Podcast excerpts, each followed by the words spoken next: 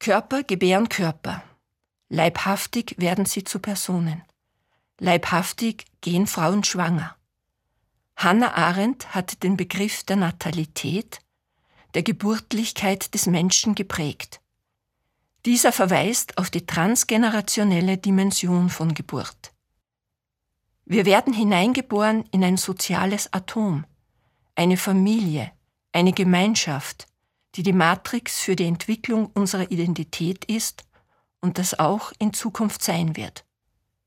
Wir werden hineingeboren in einen genetischen Pool, in eine bestimmte Zeit, in eine bestimmte Gesellschaft, in eine bestimmte Gefühls- und Erwartungswelt.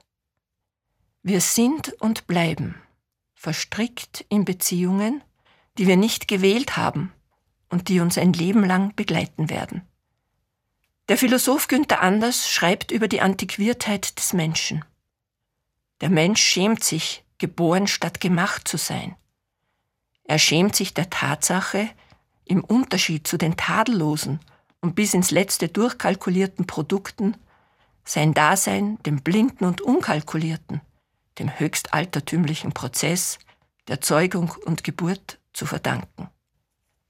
Schon im Mutterleib entwickelt sich so etwas wie ein Zellgedächtnis. Wir sprechen von Embodiment. Alles, was wir erleben oder erfahren, wird neben der Speicherung im Großhirn auch in unserem gesamten Körper bzw. in seinen Zellen gespeichert.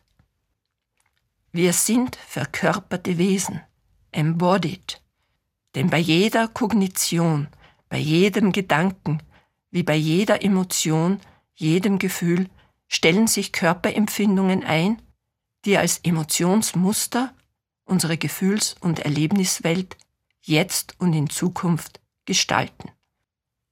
Der Psychologe und Psychotherapeut Hilarion Petzold sieht den Menschen als Leibsubjekt in seiner Lebenswelt, embodied wie embedded, in ihr verkörpert wie in diese eingebettet.